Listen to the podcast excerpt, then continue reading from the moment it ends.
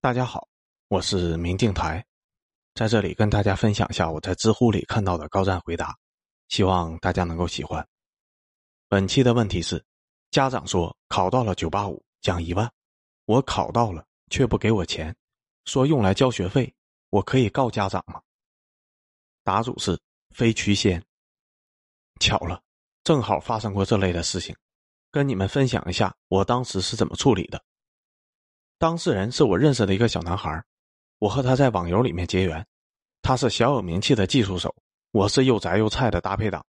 当时整个公会里面，别人都嫌我菜，只有他会笑嘻嘻的带着我做任务，于是关系挺好的，经常私下里面聊天。突然有一天，小男孩哭着说非要跟我语音，听着他一把鼻涕一把泪的描述，我大概弄明白了是怎么回事。他学习挺不错的。但平时喜欢打各种的网络游戏，父母为了鼓励他学习，就跟他说，如果他考上了某大学，他们就奖励他三万块钱。小男孩当真了，从此拼命的努力。每当不想学习了，就想想三万块钱接下来怎么计划。先换个最新款的 iPhone，然后去南京耍一耍，剩下的钱攒起来买点基金什么的。后来他如愿以偿的拿到了某大学的录取通知书。可他开开心心的要求父母兑现的时候，父母却反悔了。父母表示家里没有多少钱，这三万块钱拿来给你做大学的生活费吧，定期转给你，巴拉巴拉巴拉的。小男孩瞬间就炸了。他们家压根就不穷，父母明明付得起这些钱，却说没有，根本就是糊弄他。他和父母大吵了一架，当场扬言要报警把父母抓走。他爸爸非常生气，二话不说就甩了他一个耳光。外加一顿打，花了整整两个小时的安慰，那就不说了。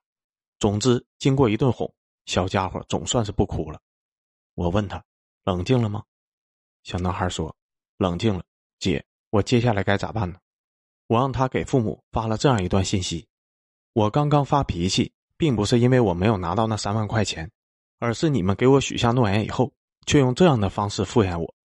一方面，我觉得我被戏弄到了。”另一方面，你们骗了我，又不当回事的态度，让我忍不住想，下一次是不是还会发生类似的事情？和你们发脾气是我不对，毕竟你们是我的父母，让我考某大也是希望我好，我是有些小题大做了。站在父母的角度，孩子学习是为了自己，可站在小孩的立场，我学习确实还是为了你们。或许以后进入社会，体会会更深，但现在的我确实不爱学习。每次做卷子做不出题的时候，都很想撕掉卷子。让我坚持下来的动机，并不仅仅是那三万块钱，而是你们骄傲的和别人夸奖我的样子。我想变成让你们引以为傲的孩子，为此我付出了努力。我也希望在我努力前进的时候，你们可以信任我一点，站在我的角度考虑事情。可能是因为比较信任我，能够感觉出他的不情愿，但他还是按照我说的发了信息。小男孩发完以后问我：“如果父母不回复我，我该怎么办呢？”我说：“那就当面道歉，先和好再说。”过了一会儿，小男孩告诉我，他父母回复说：“只是担心他又花钱砸在游戏机上，钱其实真的准备好了。”那姐姐，接下来该怎么做呢？我提了这样的一个建议：要不让你的父母以你的名字开一张银行卡，把这三万块钱存进去，大一上半学期只能动用五千。你不管是消费也好，还是投资也好，你正好也看看自己的自控力。如果真的赚到了，把成果拿给他们看，到时候再讨价还价也不迟。过了十来分钟，小男孩一脸惊讶的跟我说：“他的父母同意了，而且还夸他懂事了，当场就给他转了五千。”他很震惊，问我为什么父母的态度会骤变。我是这么回复的：“其实你生气的点并不是因为钱。”你是生气他们没有理解你被愚弄的愤怒，你觉得你已经成年了，他们还把你当小孩子，不放心你。你提出报警，并不是真的想要把你父母关进去，而是单纯的想给他们不痛快。他惊讶的说：“姐姐，你全都猜中了。那为什么我爸妈会那么生气呢？”我回复说：“你的父母意识到你想要给他们不痛快，所以他们也很生气。一方面呢，生气你为了一点钱不顾及父母的情分，很寒心。”另一方面呢，很小的事情非要小题大做，闹得所有人都不愉快，而且让你好好读书，归根结底还是为了你好。你觉得他们是为了面子，他们觉得你好赖不分。最关键的是，你不至于所有的事情都要吵着报警吧？连爸妈你都这么重拳出击，你这种性格放在社会上是很吃亏的。他们恨其不争。小男孩问我：“姐姐，我要钱是不是错了呢？”我回复：“不是。严格来说，如果我是你，我也会发很大的脾气。但从理性的角度来说，我大概率不会像你这样闹得很难看。你站在父母的角度想想，他们养育你这么久，把你供到名牌大学，你为了几万块钱转头就要报警，你会怎么想？”小男孩说：“会很心寒。”我摊手：“对呀。”小男孩垂头丧气的问我：“那我之后要怎么做呢？”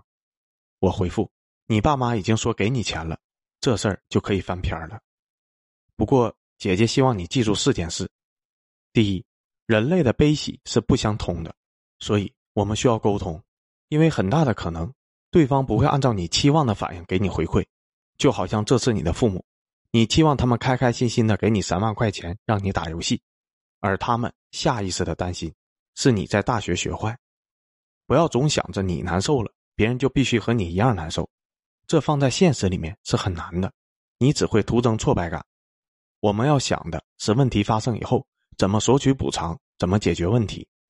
第二，好汉不吃眼前亏，即使不讨论伦理，父母在体力上同样是优于孩子的，一旦发生不必要的争执乃至厮打，你一定是先吃亏的那个。你已经快成年了。要学会规避这样不必要的吃亏，要学会保护自己。毕竟，不管你多么有理，事后会拿到怎么样的补偿，你吃的亏是不会消失不见的。像这种情况，比较好的做法是不要继续说话，你可以先安静下来，也不要瞪视父母，表现出明显的不爽。别说什么，大家都冷静下来。冷静下来之后，你再想接下来怎么谈判。第三，明确一件事。我爱我努力的回报，我爱金钱，我爱游戏机，但我也爱我的父母。他们做的是不对，但就像你第一次做小孩一样，他们也是第一次做父母。他们看到你被骗难过的样子而生气，不代表他们不会后悔毁约这件事。努力给孩子想要的爱是父母的功课，但体谅父母偶尔的愚蠢，也是一个孩子对家人该有的共情。第四，闹事不会真正的让家人长记性。但你主动道歉，让他们愧疚，只有愧疚才会真的让他们记住这件事情。诚然，赌气可以让你开心不少，光想象一下状告父母的画面，估计都会觉得自己实在是太有胆子了。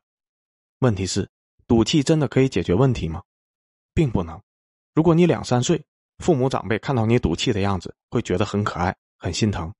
可是你现在已经成年了，解决问题的方法依旧仅仅是赌气。你认为父母看到这样的你是怒其不争，还是心疼改正？小男孩若有所思的离开了。从那以后，我们也没怎么讨论这件事，还是一如既往的一起打游戏。但他的空间里面经常会转发一些理财相关的文章。为什么我会以这样的思路给小男孩提建议呢？其实并不纯粹是因为认为孩子要学会体谅父母、理解父母，孩子的做法是有错的。这个问题并不是仅仅一个道德相关的题目，而是我们的人生中一定会经常面对的几个人生课题。身处亲密关系中，我们应该如何处理理智与情感的关系？当亲密的人做出了让我们感到不舒服但并非恶意的事情，我们该怎么样去解决这件事？以及面对亲密关系中的伤心，我们应该怎么样有力的表达伤心？而这些都与有效沟通有关。不少人错误的认为。有效沟通就是我和对方分享我的感受，然后对方和我分享他们的感受，甚至很多时候后一步可以节省掉。我告诉你我的感受，所以你要按照我说的去做，就不会让我感到不开心了。但问题是，凭什么你的感受一定就是对的呢？诚然，父母需要了解孩子的感受，才能更好的完成教育。可是，在孩子拥有错误的想法时，去纠正、去否认。也是教育非常重要的一环。试想一下，如果你的孩子向你传达出“反正你们答应给我钱了，那想怎么用就是我的事情，即使我乱花了，养成了奢侈的消费观，你们也不能管，否则就是不 care 我的感受。”换成你们，你们真的敢给他这笔钱吗？有效沟通本质上是站在对方的角度，去寻找和自己观点上相同的地方，然后去谈判、去妥协、去解决。为什么要对父母设身处地呢？并不是因为孝道，而是只有你站在父母的角度思考这件事情，你才能明白父母到底需要什么，才会做出这样的决定。就好像题目里面这个亲子的矛盾，孩子简单粗暴的认为父母是破坏了两个人的约定。甚至让自己考上名牌大学是为了自己的面子，但只要稍微站在父母的角度，就可以想到，如果他们只是把孩子当成赚钱工具、面子工具，何必用面对被孩子记恨的风险去做出约定？毁约之后直接给孩子一巴掌不就行了吗？为什么要去说换成生活费呢？很简单，父母担心孩子在大学的时候乱花钱，没有养成良好的消费观和金钱观。既然父母是爱孩子的。那只要孩子在金钱上让父母感到放心，父母又有怎样的理由去继续在物质上限制孩子呢？这就是为什么我最后让小男孩先做出让步，因为对他来说，学会理财利大于弊。更何况没有为几万块钱的事情翻脸吵架，而是理解父母的良苦用心，冷静的沟通，并用实际行动证明自己。当孩子真的展现出成年人的一面以后，再去提几万块钱的约定，父母大概率。不会那么不放心。后来也论证了我的想法是对的。小男孩留言跟我说，他大二的时候，父母把卡交给了他，还主动给他买了一台最新的 iPhone。为了表示感谢，他买了一套三百一十五人民币的装备给我。虽然收到后实在不知道该怎么搭配，哈，直男的审美你懂的。不过这的确是我收到的最开心的装备之一。